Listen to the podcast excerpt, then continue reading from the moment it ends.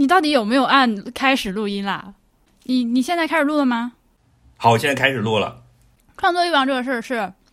嗯，可能真的是因为春天吧。然后 我也，关键是我最近搞的创作都非常的 casual。呃，换句话说呢，就是因为有泉州那个大 boss 在前面等着我，所以我有点想要先搞一些 casual 的小工作。一方面是作为对于泉州的更新的拖延，另一方面是作为一个信心的 build up。就是我现在虽然说，你看我如果把 B B I 和博物志放在一起看，几乎是个日更的节奏，但是对我来说还蛮轻松的。我说这话是不是有点欠打？我 B B I 得单单个就已经日更了吧？几乎吧，嗯。而且经常能听到热的，就是我觉得你现在发明了一种新的创作方式，就是你从那个要要剪，然后要觉得大黄说话慢，然后要去仔细的修剪这里面的气口的这个里面解放出来了，你进入了一种就是从录音室走向了 life 的解放。哦，那我不是的，我说明我觉得这个说明了我的剪辑技术的又上了一个台阶。实际上，我你目前听到的博物志和。B B Edit 依然是重剪辑的，就是如果我把那个文件打开给你看的话，依然是依然是那种的，但是是不是听起来更自然？就是 对，就那个时效性上面，让人感觉到你是突然一时兴起，然后就拿起手机，然后就叭叭一顿说，然后十分钟之后就把手机文件导出来，就直接传了，有这种感觉，就是现场新闻报道的感觉了，吃吃上热乎了。呃，是，而且你知道，现在波比特别喜欢围观我剪播客，因为他觉得看我剪播客非常解压哦，已经起到了这种作用了。对，他在旁边看得津津有味。是你确实厉害，你这方面已经是啊日趋化境了，而且啥话题都敢来。我觉得我们今天要聊这个话题，我我自己都不知道该怎么从何说起。反正那没关系吧，反正 B B I D 是一个如此实验性的放飞的节目。对跨媒介的一个平台是吧？我们任何 experimental media 都可以往上面放，我们就瞎整吧。嗯，这事儿是这样的，呃呃，我因为我这两天在极客上看到大西瓜一直在发一个叫做冈田有希子的人的歌，而且说他是什么冈田有希子推广周，呃，就看那个 thumbnail 就觉得是那种特别古早的日本音乐。完全之前完全没有听说过这个人，就是完全没有听说过。然后我就好奇问了一下，问了一句之后，我就发现这个好像对大西瓜来说还蛮重要的一件事情。他就捅了兔子洞，我操！总算有人问了，哎，就是咔顺杆爬，开始咔咔爬，就是一个 大西瓜随手一问，来了一个一万字的论文。是的，我就感觉大西瓜就是还好，他现在跟我不处在一个物理空间。我们俩如果就是在一块儿的话，他可能就是沙发搬好，茶倒好，小点心放好，来你坐好，我开始在电脑上，我立刻给你组织出一个 PPT，给你放视频，一个这首歌听啊，往下听一首。那那那个那个两个老太太开始聊天的那个 GIF。亲家母，你坐下呀，咱们说说知心话。呃，对，差不多是这个意思。按头安利，你听这个歌怎么样啊？这个是他早期的，然后我再给你听一个他中期的。你看这个时候他剪了短头发了，是吧？你听这个歌有没有风格有些变化？你看他的声音也不一样了，对吧？这是因为他到了这个时候他换了声乐老师，就 kind of 这这种东西，就是我我我我也很怕，但是我确实需要一个。出口来跟大家讲讲，我觉得这个故事是值得去讲述的，但是我一直没有想好一个好的方法。我曾经在一九年 Spring FM 的某一期的片尾曲放了我最喜欢的一首钢铁有希子的歌，然后呢，我在这个 Show Notes 里面讲了，就是说这个片尾曲是这个这个歌啊，这个钢铁有希子的这个歌啊，很有夏天的气息，尤其是考虑到它的故事，你再听这个歌会有别有。会有另一层的意味，我当时这么写的。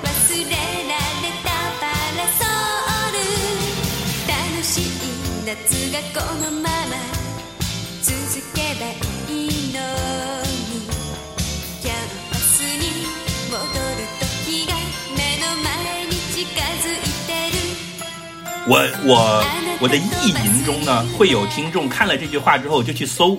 为什么大西瓜要这么说？啊，然后看一下这个他的故事是怎么样的。看完之后，哇，泪流满面，然后说这个歌太好听了，而且就像你说的一样，本来听起来是一首轻松快乐的青春洋溢的歌曲，然后现在听就觉得好悲伤啊，真好。然后对我想象中是这样的，然而就可能那个整个帖子可能点击量大概有六六六十八，然后两年之后有八十吧。然后也没有任何人来那个什么，然后我就从那个时候开始，我就想说，嗯，我要每年这个时候都要吹一下冈田有希子。冈田有希子复活推广大但其实根本轮不到我，因为那个其实冈田有希子虽然已经过世了三十多年了，但是呃，实际上他的歌迷每年都在举办这个活动，而且人数不少。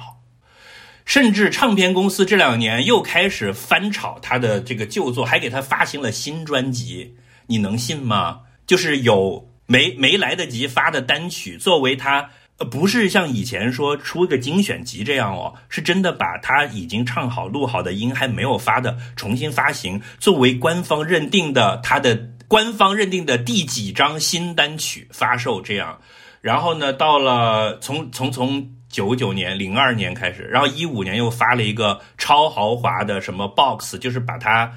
啊，那个东西我觉得是唱片工业界的奇迹，就是因为版权已经散落在各个公司了，就是你但凡搞过这个版权，你就知道这个唱片工业这些史是多么的难搞。然后他们竟然五家唱片公司谈妥了，然后把他所有的歌放到一起，包括各种版本，然后包括所有拍过的广告片。还有电视台拍过的那种小的专题片，全部整起来，就相当于他的一生所有的东西都在那一个 DVD box 里面了。七张碟，就是所有的单曲、所有的歌、所有的 remix、所有的某一个版本的单曲的 B 赛歌曲，哒哒哒哒哒，拍过的所有的广告全部丢在一起。懂懂懂懂了懂了，行行行，我先我先我先打断你一下，这件事情需要退回到起点，因为我觉得你已经开始在进入细节，大家跟不上了。你是从几岁开始了解到他的？我其实是很晚，因为他活跃的年代是八四年到八六年，我那时候其实还小，所以我并不是真的第一，就是第一现场的那一首的歌迷。我是大概在零二年到零五年这个期间是听过他的一些歌，因为其实现在回过头去看，就是他当时唱片公司在发他的精选集。然后我就在一些这种呃乱七八糟的盗版碟啊里面可能可能听过，但是当时没没注意，可能就是当当做一个八十年代日本流行歌的那种拼盘啊什么，里面可能会有一两首就过去了。然后我真正 get 到它是大概到了一六年一七年的样子，当时不是有一波这个所谓的。蒸汽波，然后去翻这些日本八十年代的 City Pop 的风潮嘛，然后后来就开始在这些流媒体上有各种各样的歌单，就是说，呃，昭和歌姬十强，那必须有我们 Teresa 邓桑，对对对，那必须得有 Teresa 邓桑，没错，三连霸至今没有没有被破过的记录。然后呢，这个细一点的就会开始细分，就是说的偶像界的这个几强几强，然后这个什么再资深一点人就会开始给你拉说昭和歌姬遗珠的清单。我就在这些里面听到了很多竹内玛利亚，因为当时竹内玛利亚的那个 Plastic Love 不是非常有名嘛，那大才女对吧？你像仲晴老师做过几期节目专门吹这首歌，我也很喜欢。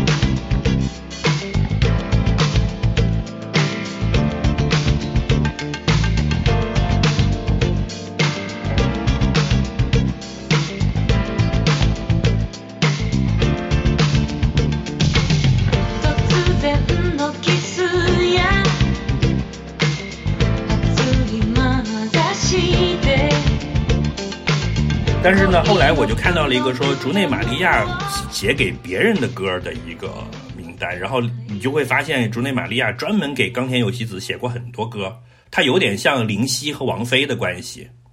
这么说好像不太合适，对，但总之就是呃，对，呃，竹内玛利亚很喜欢冈田有希子，他们是一个创作组合这样的一个关系。然后我就听了很多冈田有希子的歌，然后发现有一些是我小时候听过的。哈。号，就因为这是在深圳长大的小孩的特权。就比如说电视上放的广告啊，然后嗯，后来听的一些乱七八糟的拼盘啊，这里面都会有，因为他有几首歌确实是很很 hit 的，当年，呃，但因为他生涯过于短暂，呃，他是八四年出道，然后八四年年底得了一堆新人奖，就当时作为。偶像的这个非常火，就是冉冉升起的星星，就是将来的接班人。这样，然后八五年出了两张厉害的专辑，呃，八六年出了第三张单曲之后就自杀了。所以他的生涯非常的短暂。他他去世的时候才十九岁都不到，呃，还差四个月十九岁。嗯，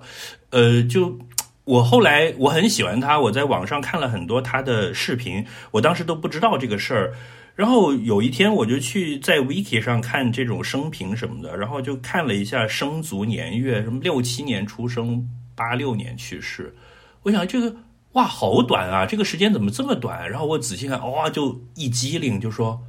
他才十八岁就死了，我的天呐！嗯，一个歌手十六岁出道，发了两张三张，然后很火，瞬间十八岁就死了。而且，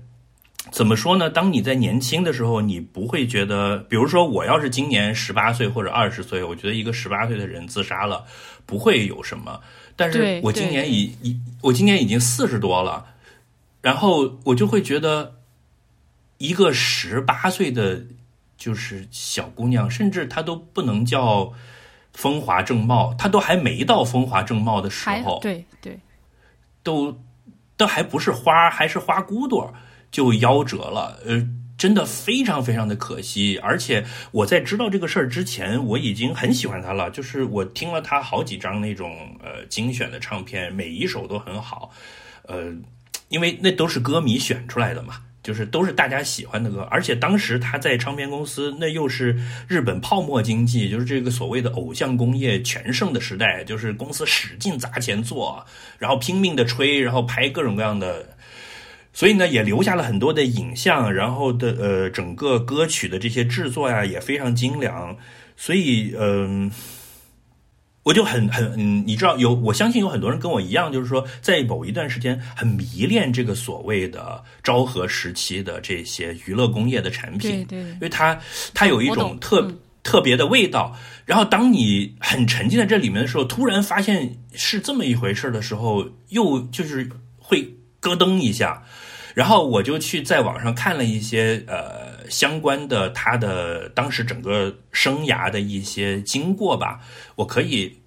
大概的跟你讲一下他的故事。那我先我先我先，这个虽然钢铁有希子我不认识，但是你要说昭和歌姬，我跟你有一个有点类似的经历，就是我小时候就一直不喜欢邓丽君，就我小的时候觉得是我爸妈他们才会喜欢邓丽君，就特土嘛，对吧？对，跟跟我一样嘛，嗯。对，我然后我到了三十岁以后，我突然发现，我操你妈，邓丽君真牛逼，然后真牛逼，是真的好。对，对，然后我就去翻他当年的一些录像，呃，他我我觉得你在网上能翻到他的录像，在 YouTube 上的话，他其实在日本的，呃，上电视节目，什么红白歌会那种什么受赏的那种视频，好像比中文的视频可能还多一点，我不知道，呃，反正我就看了一些。那个年代的，就是八十年代这个质感，其实和钢铁有希子活跃的这个时间差不多的那种电视节目的质感，给我带来了很大的冲击。因为那是我出生之前的东西。因为你知道，人总是觉得自己出生之前、懂事之前的人类历史就是一个黑洞。然后，但是对对对，但我看到那个时候非常具体的那种华丽的、闪耀的，就是极其奢靡的风格的时候，我觉得哦，呃，以至于。后来我在日本电视台，他们我看到他们有些电视台做了那种就是什么呃全息投影复活 Teresa t e n s 的那种那个视频啊。嗯。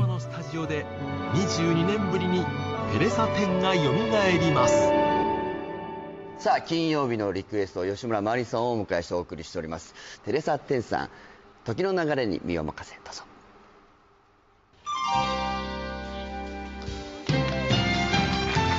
那个，哎，演播室里面把邓丽君的那个身影一投出来，然后所有人，你知道日本人就哦，就是那样的，然后突然开始唱那个呃，我只在乎你这首歌的日文版的时候，我那边暴风哭泣落泪？对对，是真的，是真的。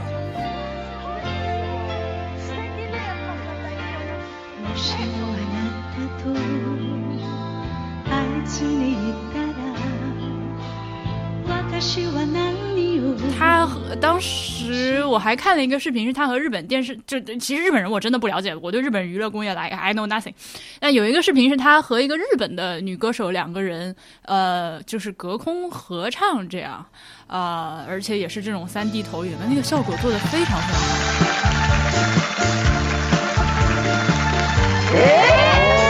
すごいす 普通でもな。いやちょっと嘘これ。窓に西日が当たる部屋はいつもあなたの匂いがするわ应该是就是后期制作那个电视播出的嘛，但是两个人合唱那个味儿就特对。呃，后面我就觉得，比如说像好像去年哪个台跨年的时候，有什么周深和邓丽君合唱，那我觉得哦，no please don't，跟人家那个比起来就味儿不正，我就觉得好遗憾呢。好，我说完。是的，是的，嗯，你你讲的那个合唱应该是跟和和奈保子那一次吧？我就日本日日本人名字我记不得。因为他他很多年以前跟和和奈保子在 NHK 有过一次合唱，然后就若干年以后又把老了的和和奈保子拉来，然后用那个全息投影的技术跟他又等于合唱再一次这个歌，好像是这样。嗯，你讲的那个暴风哭泣这个事情，你知道日本人就是在下面哭成狗，满地打滚。这个真的不是光我们，就是中国。对，呃，因为以以这个红的程度来讲，冈田有希子肯定不能跟邓丽君比，因为在邓丽君八四到八六，就是邓丽君三连霸的那三三年，就相当于呃，如果邓丽君是当年的王的，相当于王菲这个地位的话，可能冈田有希子就是什么张含韵吧。OK，啊、就大概差这么多。他是八四年的最佳新人，然后他没有得过什么奖，就是出道的那一年扫了所有的最佳新人奖，是确实人气很高。然后八五年出了两张专辑，也没有卖到榜首那种，就大概每首歌都能去到前十，但是从来没有一首冠军歌。然后到八六年才出了他的唯一一首冠军歌，这首歌还是公司砸钱，还是坂本龙一写的。本本龙一哦，教授哦，没想到教授我对坂本龙一我一直就不是很喜欢，我对不起，我要承认这件事情，就是 哎呀，这多少人 B B Edit 这个时候要取关，就坂本龙一，I don't know，就是因为我可能以前对他没有情怀，所以我现在在看到他的时候，他的那个形象就在我眼里就挺装逼的，就是你知道这个白发清瘦的日本人戴个圆眼镜，每天早上开始工作之前要给自己冲一杯咖啡搞仪式感，然后至少我接收到的他在互联网上就每次出现都是他妈 Merry Christmas 什么 Mr. Lawrence 这种的，然后我就嗯，对不起坂本龙一的粉丝们，你们。就，然后瓜老今天也给我发了他给这个冈田有希子写的，就是就是登上冠军就拿到冠军的这唯一唯唯唯一一首冠军歌。呃，唯一一首冠军歌叫《Kuchibiru Network》。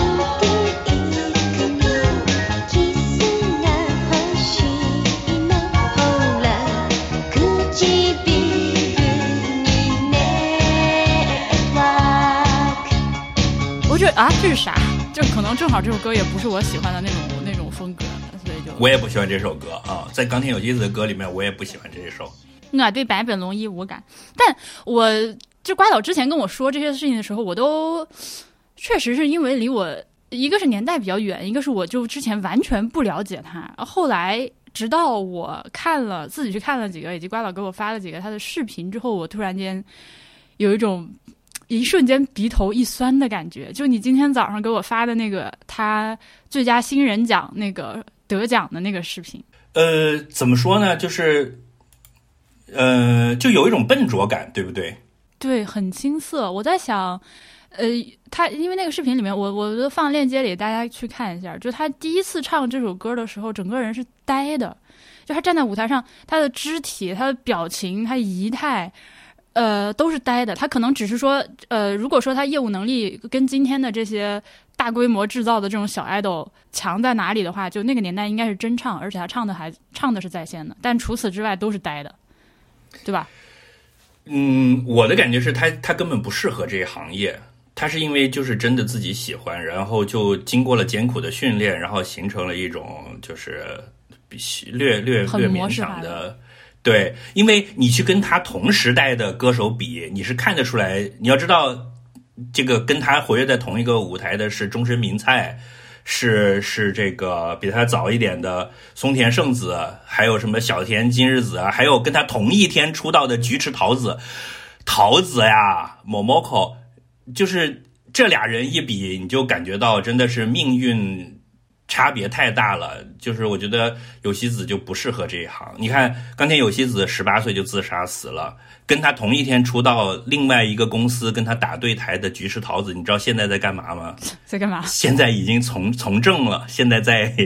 经什么教育部什么什么司的局长，他还是 OK 安倍晋三什么美女刺客计划，还当选了某地的议员之类的，就是完全不在一个档次上，你知道？虽然当时出来的时候，你去看也都跟小鸡仔儿似的，嗯。但我想说的是，后来呃，我就刚才就光那一个视频我还没说完，呃，后面他正式得奖的，就是那个主持人念出他的名字的时候，他那个呆的样子，就是完全没有反应过来的那个样子，就不像是那种你知道，就那种成熟的歌手或者演员或者艺人，他们在得奖的时候就是装的，那个那个对，就跟装的那种感觉是他是真的不一样，你呆了看得出来是真的真呆。さあ優秀新人賞の最優秀新人賞の栄冠は一体どなたのものになるんでしょ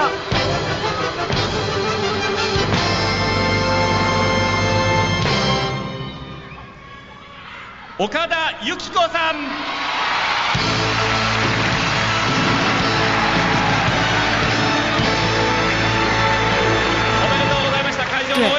応援団の皆さん真呆，然后就一群人上给他献花，然后这个主持人在后面 cue 他要哎再把这个获奖的歌曲再唱一遍的时候，那个他当时整个人眼神是呆滞的，然后这个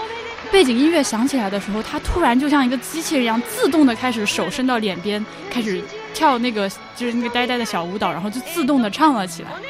唱了几句之后开始笑，他好像突然回过神儿来的那种感觉，然后我一想到这个孩子，我在 看看暂时使用这个词，他一年之后就跳楼自杀了，我就。嬉しいって。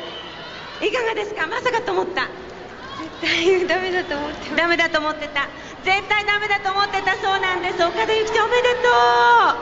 う。思い出に残る1年になりそうですね。はい。というわけなんですけれども。さあそれでははい。これを持って。頑張って歌って。ね。はい。どうぞ。年 FNS 歌謡祭最優秀新人賞岡田由紀子さん曲は「恋はじめまして」です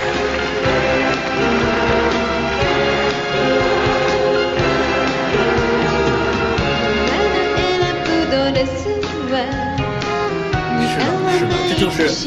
这个为什么歌迷们到现在就是意难平的这个原因，就是，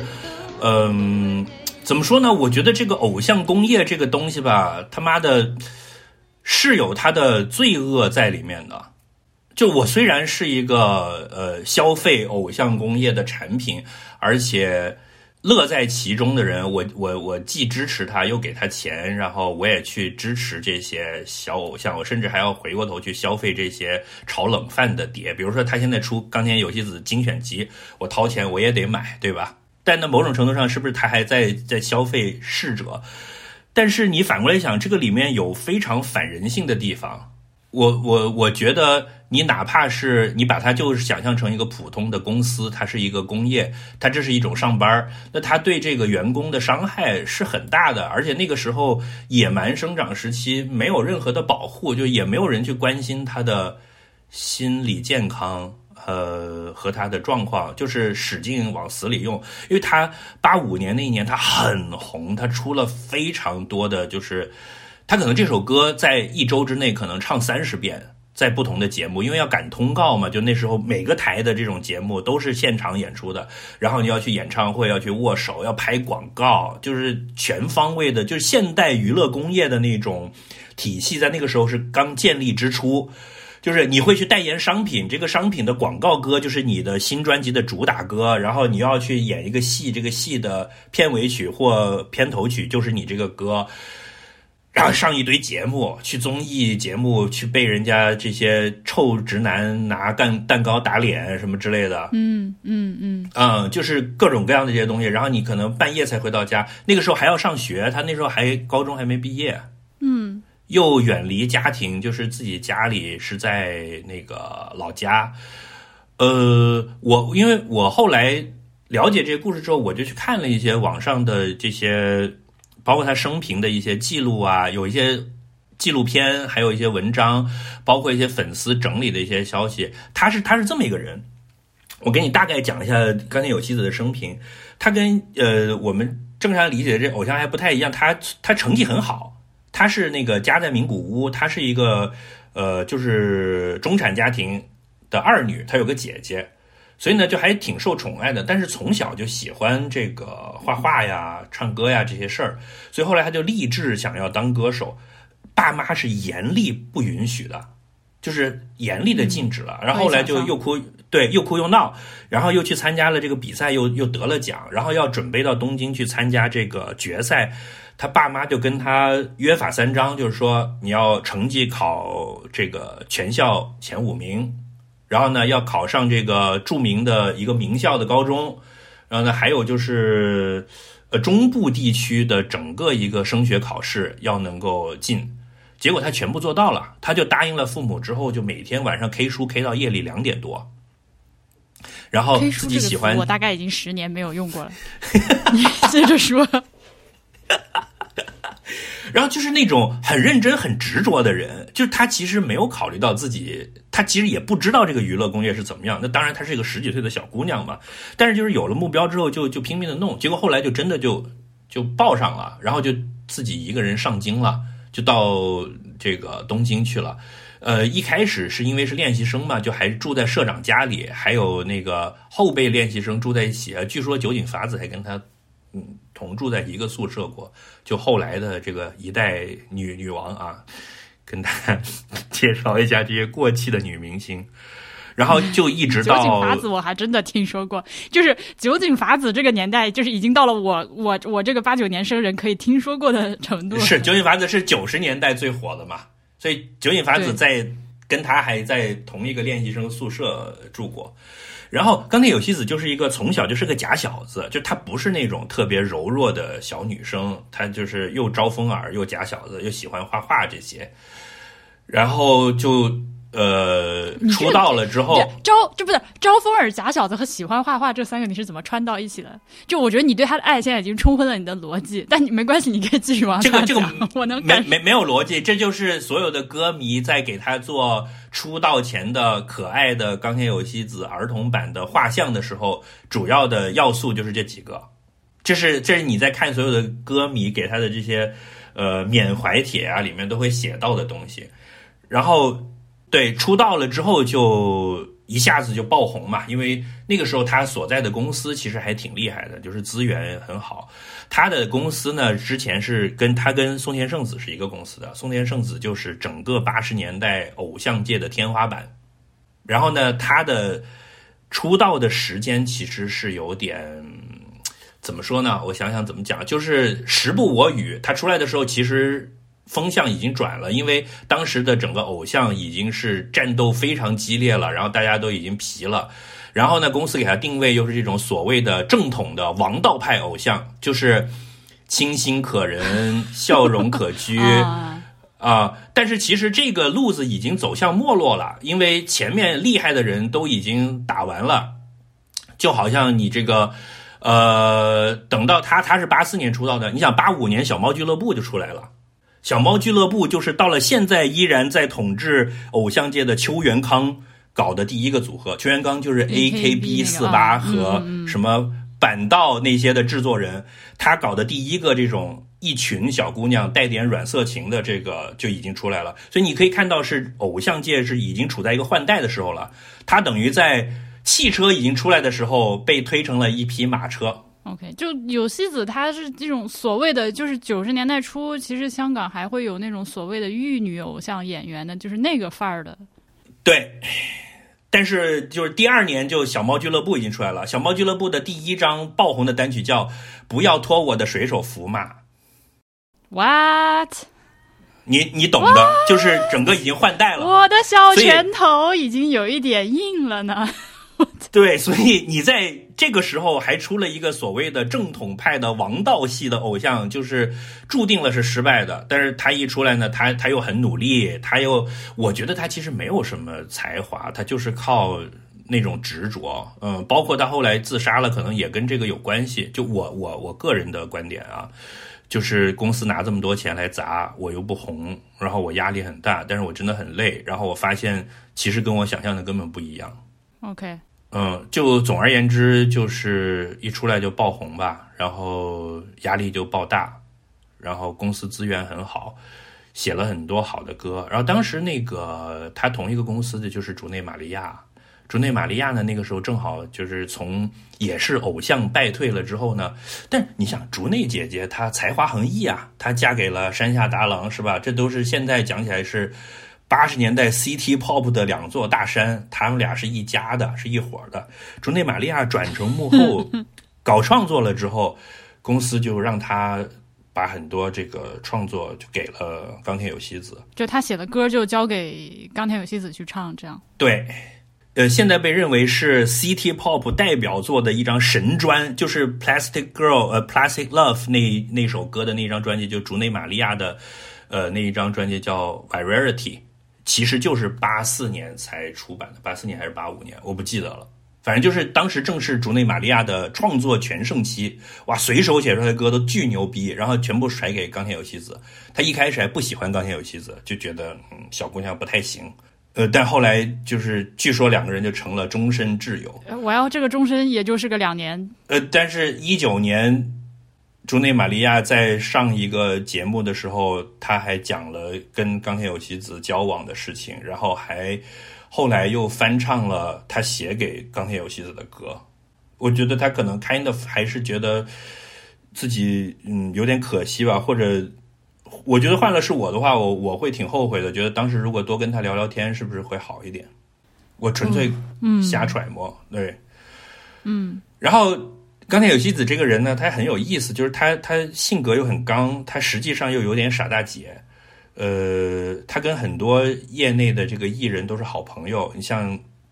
呃，那个小田今日子就讲说，他下了班就是从节目下来之后卸完妆，就会戴一个像牛奶瓶底那么厚的一个眼镜儿，他是个高度近视，嗯，然后就就显得很可爱我。这是搜一下图片，嗯，就是大家对他的呃这个回忆。然后现在还有一些这种硬核的粉丝会当年在去演唱会的时候偷录下来的画面，然后都会把那个音音频音轨截出来，全部都放在 YouTube 上，就你可以听到他当时的巡演的整场演唱会一个多小时的那种扎音质的。啊、然后他其中一个巡演的时候还居然还翻唱了 Madonna 的歌，翻唱了 Like a Virgin。哦，你能信吗？就是一个纯情玉女派的偶像，你整这干啥？就是怎么说呢？你感觉那个时候的唱片公司对于这个偶像工业吧，它有一些东西摸清楚了，但是还有很多管理细则还没有细化到现在这个水平。嗯，就他他他管的没那么细，所以但是我就对你你说这个，我立刻我第一反应其实想到那个邓丽君唱 Michael Jackson 那 Beat It 之类的啊对呀就是对呀其实奇怪的，是的，我我也想到这个事儿，就就一回事。然后呃，就是他八四年成绩很好，得了很多新人奖，但八五年就很多的资源，然后出了很多歌，但是也没有一首冠军歌，然后大概都是那种半红不红的样子，所以我就是我感觉是的压力很大。然后八六年年初终于出了一首冠军歌，但是很快就就自杀了。他自杀的经过是这样的，嗯，前一天还在电视台录了节目，然后第二天早上工作人员去接他，发现他在家里割腕加开瓦斯，但是人还没有过去，就把他救了。救了之后呢，因为怕记者来报道这个当红偶像自杀这个新闻，所以就把他弄到了公司，就到了公司的会议室。然后呢，公司就开始工作人员就开始开会，就想着怎么去掩盖这个事儿，竟然就没有人管他。然后他就自己又跑到楼上，然后从楼上跳下去了，就当场摔死在公司大楼门前了。因为公司大楼门前就是一个人行道，然后当时是大概中午十二点多的样子，所以这个街上是有一定的行人的。然后呢，有一个记者知道，就是听说了自杀这个消息，就跑到公司来，想要赌这个事儿，想要拍个大新闻，就在路边发现了他的尸体，就对着这个尸体一顿拍，当时也没人管。啊啊然后这个这个记者呢，更过分的是呢，在没有经过证实的歌迷间流传的说法是，他用脚把他的尸体翻过来，拍了正面。然后这个照片那呢，最后这个记者是很过分，还不被歌迷弄死？对啊，呃，所以当时的媒体也没有什么媒体道德呀这一说，就是说很多所谓的行业的惯例当时都没有形成，它处在一个非常高歌猛进、非常野蛮生长的一个状态。所以就引起了轰动，就是说，所有的记者、小报为了抢这个新闻，当红偶像当街跳楼自杀了，然后就都跑过来。然后当时的媒体报道是直接把这个照片就抛在了，就是发表在了杂志上。那个照片看上去非常的可怕，而且你可以看到周围是有一些散落的身体的碎片的。据说有围观的歌迷捡了一部分的骨头片儿啊什么的回家，然后后来警察来了之后，把现场封锁清洗了，还有很多疯狂的歌迷跑到地上去蹭他的血迹。What the hell？然后这件事情就是，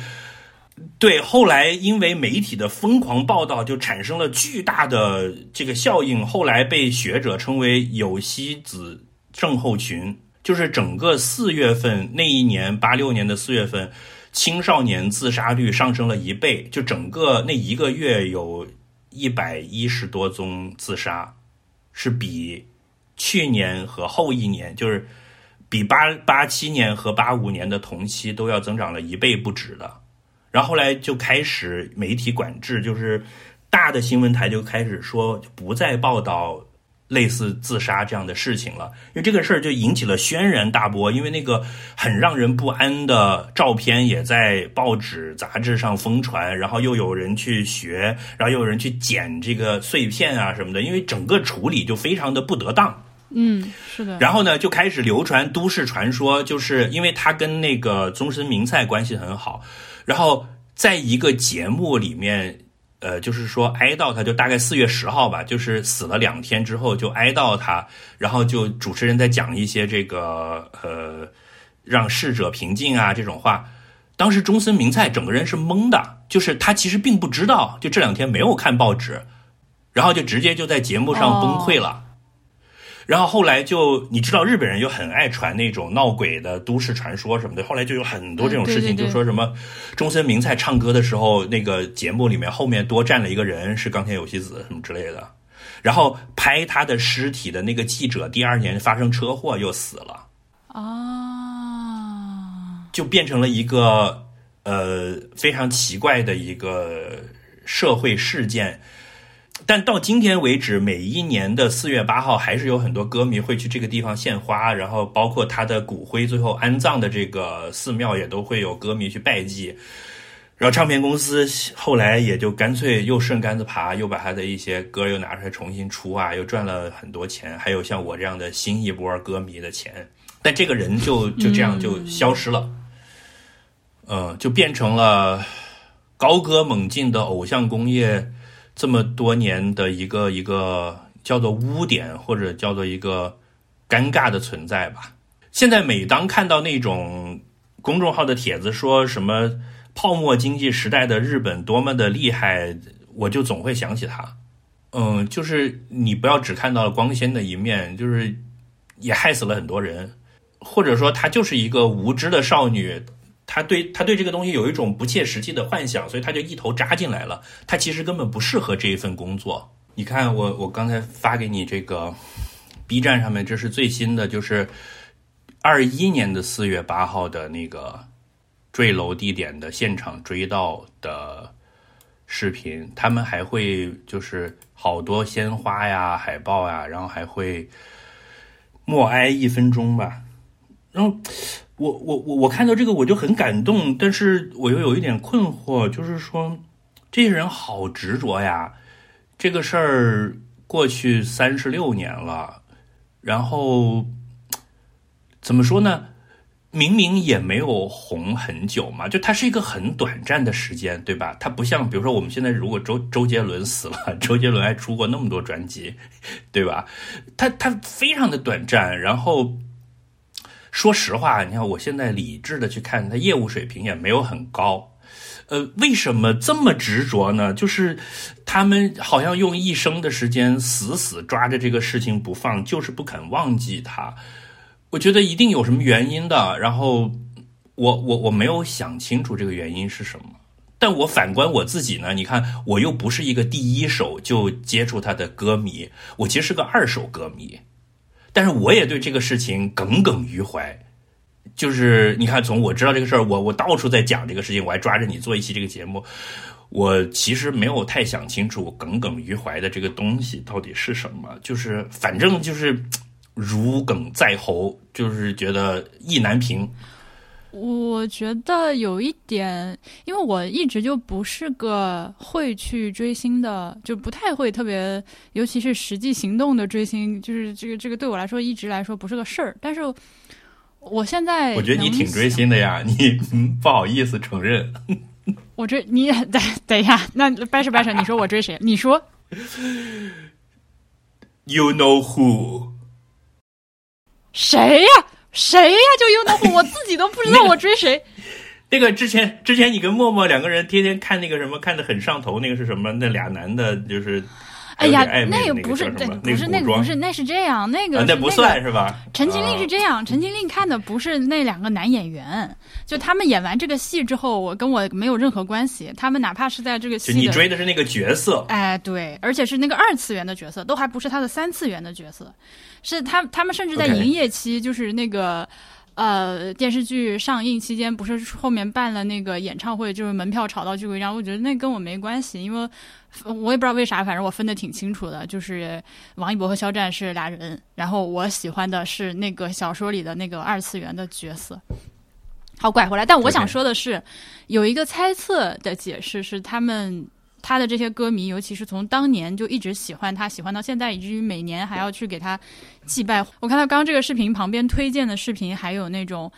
去他的那个墓地呃扫墓的那种视频嘛。我觉得是因为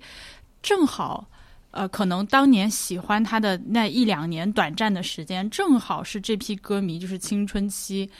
对于他们来说是他们的那个青春期，就是最最动心的一个偶像。就是如果说，比如说我我们都可以想到自己，呃，如果要找呃说出一个名字，就是你的青春期最让你动心的，或者对你对你为对你影响最深的偶像，也不一定是偶像吧，就是当时最喜欢的一个人物或者什么样是谁的话，可能大家想一想都能想出这么一个人，对吧？嗯嗯，可能对于这一部分到现在还在去祭拜他的歌迷来说，就正好当年。可能当时也确实，其实艺坛活跃着很多比他更红的歌手，但就 somehow 就是这个小姑娘是他当时最爱的人，所以才意难平啊。所以，所以你是谁？你想想看，你的青春期。嗯，鬼太郎吧，忍者神龟。什 what？嗯，麦克朗基罗，Pizza Time。啥呀！救命 啊！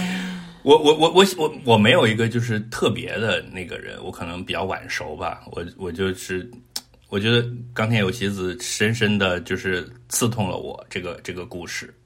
那行吧，我反正我是那个谁，我是那个棋魂里面的赛乙，那真的是那个床头贴海报，而且虽然虽然他也是一个二次元的人物，而且就是我到现在一直到现在，我想到他，我还是很喜欢他。然后对于他的这个。所谓的去世吧，就在漫画里面离开，就是意难平。我跟默默老师都是的，我到现在，你让我再看一遍《棋魂》的漫画，翻到那一页的时候，依然是暴风哭泣。就虽然我，因为他不是一个真人，所以也没有一个呃实际可以到达的地点去祭拜他，但是心里面就一直会存着这个角色，所以我还看他理解，就是这种一直到现在还要去每年他忌日送花的这种行为。嗯。从昨天咱说要录这个，我就在听他的专辑，然后有一张叫做他那个什么，呃，All Songs Request 那个那张专辑，哎，我的猫！你觉不觉得那个专辑封面他的那张照片非常像，呃，画棒球英豪那个人儿叫啥？安达充，呃，对，很像安达充，就完全就是安达充漫画里面走出来的女主的感觉。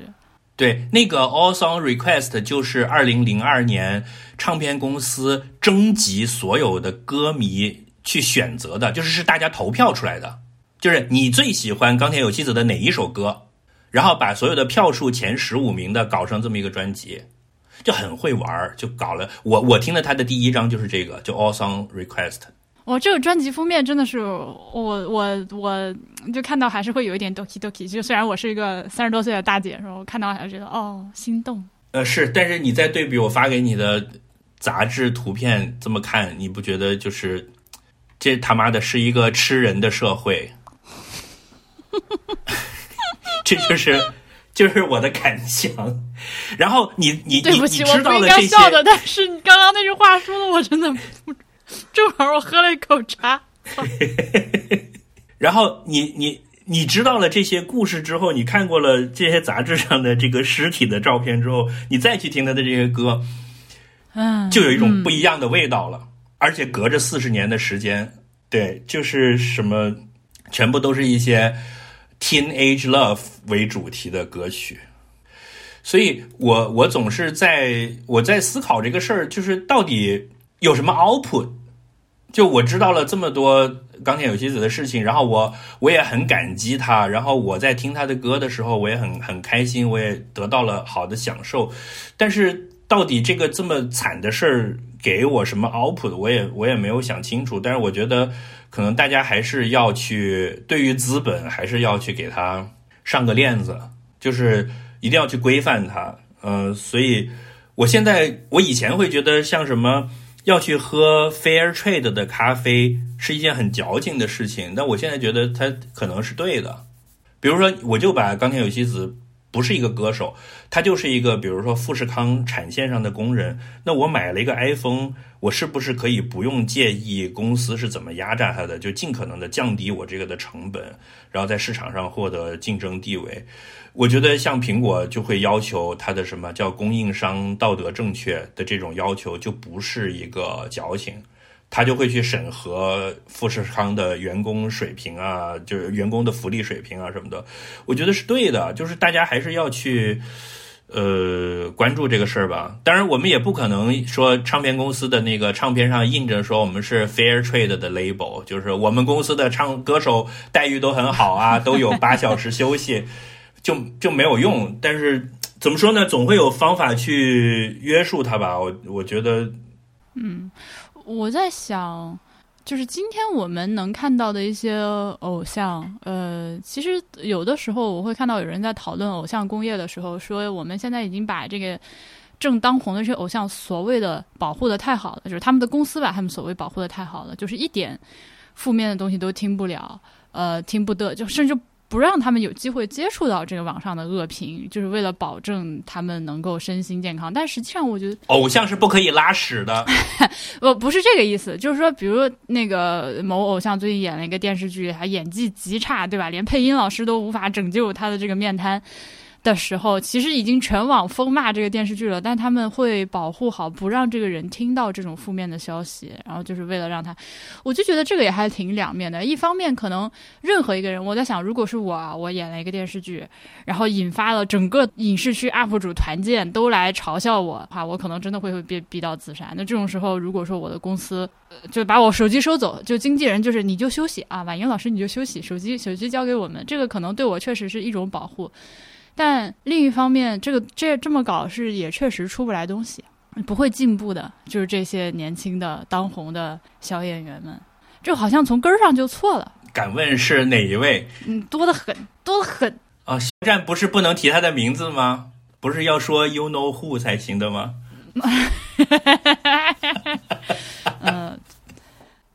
对，大概大概是这样，大概是这样。呃，所以他们确实被保护的挺好，但另一方面就真的是没得灵魂的赚钱机器。因为我有一些朋友，他们是在这个行业里面的，就跟我说，哦，他们接触到比如说这样的艺人，他就是他就是个机器，他没有自己的时间，他在车上，他睡觉时间就是在就是在车上，就是从一个赚钱的地方拉到另一个赚钱的地方，然后他在这个过程中，他是不可能有灵魂去创作出任何好的作品的，对吧？如果是你的话，你也不可能。嗯，是的，所以这么多年过去了，呃，可能偶像工业并没有，显然没有变得更好，甚至变得更糟。只是说，像这种要自杀的人，或者在公司跳楼的这种人，被 somehow 变少，或者被摁住，或者被捂住了。其实韩国还蛮多，可能会就是媒媒体报道不出来吧。就是也许在今天的话，呃，如果能早一点制止他自杀是好事儿，但是他可能面临就是失去劳动能力之后，可能要被公司索赔。呃，再一个是自杀之后，可能在媒体的控制方面会比那个时候有经验吧。比如说，至少你像刚才讲的刚才有妻子的这个故事里面，什么把他一个人扔在会议室，另外一帮人就去开会应对、去讨论应对方案了，这种就是简直弱智的操作，现在是不会发生了。你至少找个人看着他吧，对吧？嗯，或者赶紧送医院，或者你哪怕捆起来呢。操！哎，这个 这是什么鬼？Just saying，就大楼楼顶装个防跳网啊什么之类的，这些我觉得现在都比那时候就多了这些东西吧。还有就是媒体也应该有有从业的操守，你不能抢新闻就跑去对着人家尸体顿拍。就我觉得那个用脚去把尸体翻过来这一点，真的深深的刺痛了我。就是即使在已经、嗯对啊，快快四十年了，就是我我觉得这个不可不可不可忍受。不可原谅。所以你刚刚后面说到这个记者后后面过了一年出车祸去世之后，我心里面有一种朴素的正义感，就觉得啊，这个果然坏人还是会有报应。这样，对，然后你知道日本这些疯狂的又又封建迷信又迷恋都市传说的歌迷会认为那是所谓的有希子诅咒。嗯 行的。然后你知道那个对，就跟他关系很好的中森明菜不是后来也自杀了吗？就是因为情变自杀，但是就被救回来了。然后就大家普遍认为这是在天之灵保佑了他，这是有希子的祝福。反正啥都能往上上套，啥？对再这样下去他，要变成菩萨了。那还好他歌迷势力不够大，再这样下去他要变成妈祖了。对他就可以，你可以修一个庙叫有希子庙，然后每年大家唱着他的歌去跳一个舞。对，我们可以在泉州搞一个这个事情。嗯，哈哈哈行吧，不插科打诨了。我那个严肃的推荐一下，大家如果感兴趣的话，可以可以去找他的几张，就一个是刚才提到的 All Songs Request 这一张精选集是绝对可以听一下的。然后 B 站上有非常丰富的他的资源，你可以随便找来看。然后厉害的是，二零一九年他的唱片公司给他出了一张竹内玛利亚写给钢铁有希子的歌的合集，叫做 Maria's Songbook。就相当于占了两个人的热点。然后这一张唱片，二零一九年竟然销量又打进了前十，What？就是炒冷饭还可以赚钱，你这不得不服。然后这张我也买了，也也这一哦，对一一边骂一边又得买所以那个玛利亚 Songbook 指的是竹内玛利亚，我还以为是有希子的英文名，英文名叫 Mariah。不是哦嗯，厉害吗？这种企划能力厉害厉害，厉害不得不服以及，这种鞭尸压榨赚钱的能力也厉害了。不得不服，一边骂 一边 take my money，就推推荐这一张，大家可以听一下吧，因为这里面的歌确实挺好的。你喜欢哪几首？我我听下来的话，什么就是你之前在节目里面放过那个《撒尤那拉纳兹亚斯米》那首歌，那首真的是我的我的就是我的本命歌曲，你知道？嗯，就是你的人生 BGM 是吧？没错，人生 BGM 这个事情，你是在你是在呃药丸台哪期说的？是不是已经不记得？已经不记得了。但是我听了你的建议，我把药丸台每一期放过的歌做了一个 playlist，我到时候会会专门再放出来。那个就是我就说药丸台，哎，药丸台的这个听众，这个以及呃药丸台的忠实听众朋友们，你们要感谢我，我给你们搞到了这么一个粉丝福利，就是如果不是因为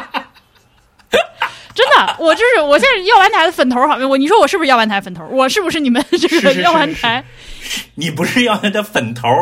你是药丸台的妈妈，亲妈粉。就是挂有些，我跟你说，有些播客节目，它就是随便放点歌，是吧？你看评论区总有这个，哎，总有这个涉世未深的小粉丝在下面留言，小听众在下面留言说，哎，你们选歌品味好好。每当这种时候，我都就白眼，就是，也就是药丸台不红，真的就是没有几个人听你们台，我也不知道为啥，是吧？这种从他妈的二零一四年开始做的播客，一直搞到现在，都基本每期节目，你们每期节目能有五百个播放吗？啊？呃，那还是有的，那还是有的。你们在在在小宇宙，在小宇宙很少很少，但是我们那个 Fireside 的平台上看，呃，还是有那么个七八千到一万的，就高的有一万多，那可以啊三三四千，对。可以，可以，可以，可以，可以，就是听听人家这选歌是不是啊？就是你那个 弄个 playlist 吧，老铁们。了某一期的选歌，可以专门做一期 B B Addict，牛不牛？问题是你们那个、那个、那个、那个、那个，你问题是你的歌单是好像说是在网易云和 Spotify，就是只有两边一起才能把这歌单凑齐，对吧？对，这就是就是唱片公司的这所谓的版权的这些 shit，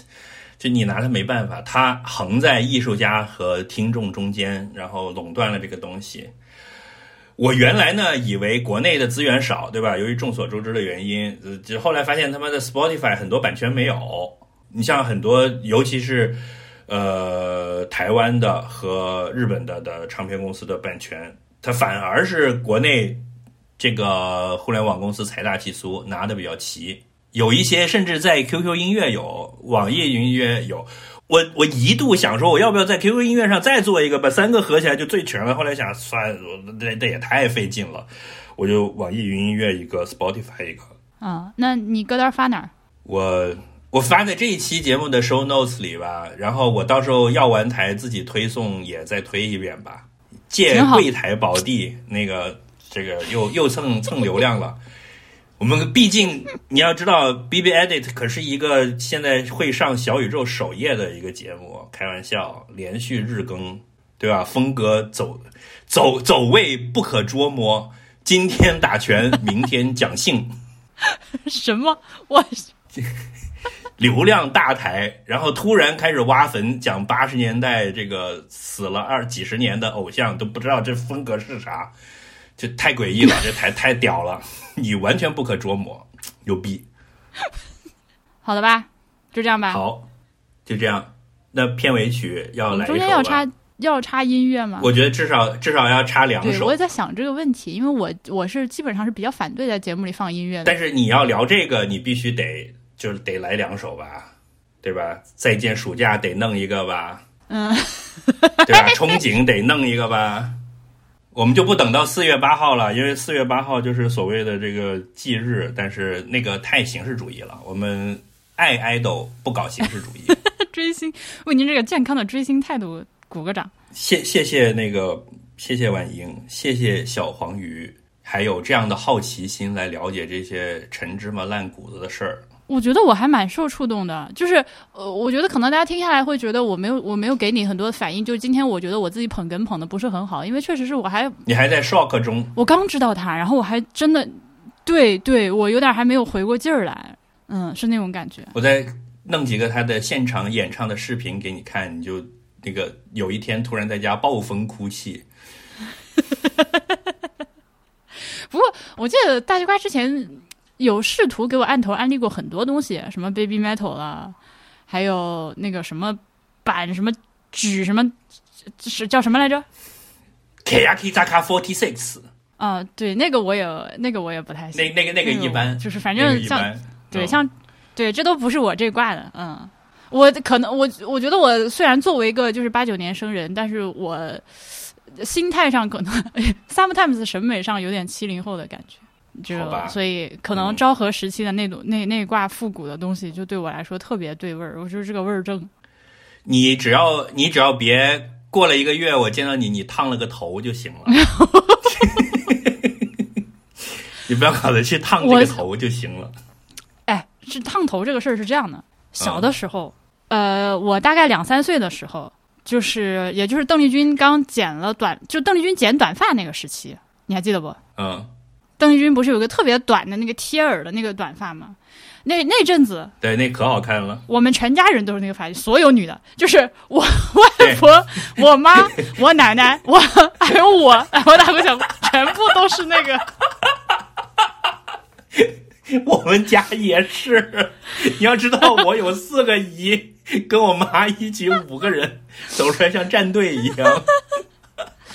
我妈还要我一不丁点儿个小孩儿，他给我剪那个头，还要拿摩丝给我磨起来，你知道吧？就是他他那个邓丽君的那个发型的精髓在于，就我现在观察，那他那个精髓就在于你得把耳朵上方的这个头发用摩丝梳到后面去，这还不能是垂下来的，对对，要要，对要打摩丝，就是那种飞机。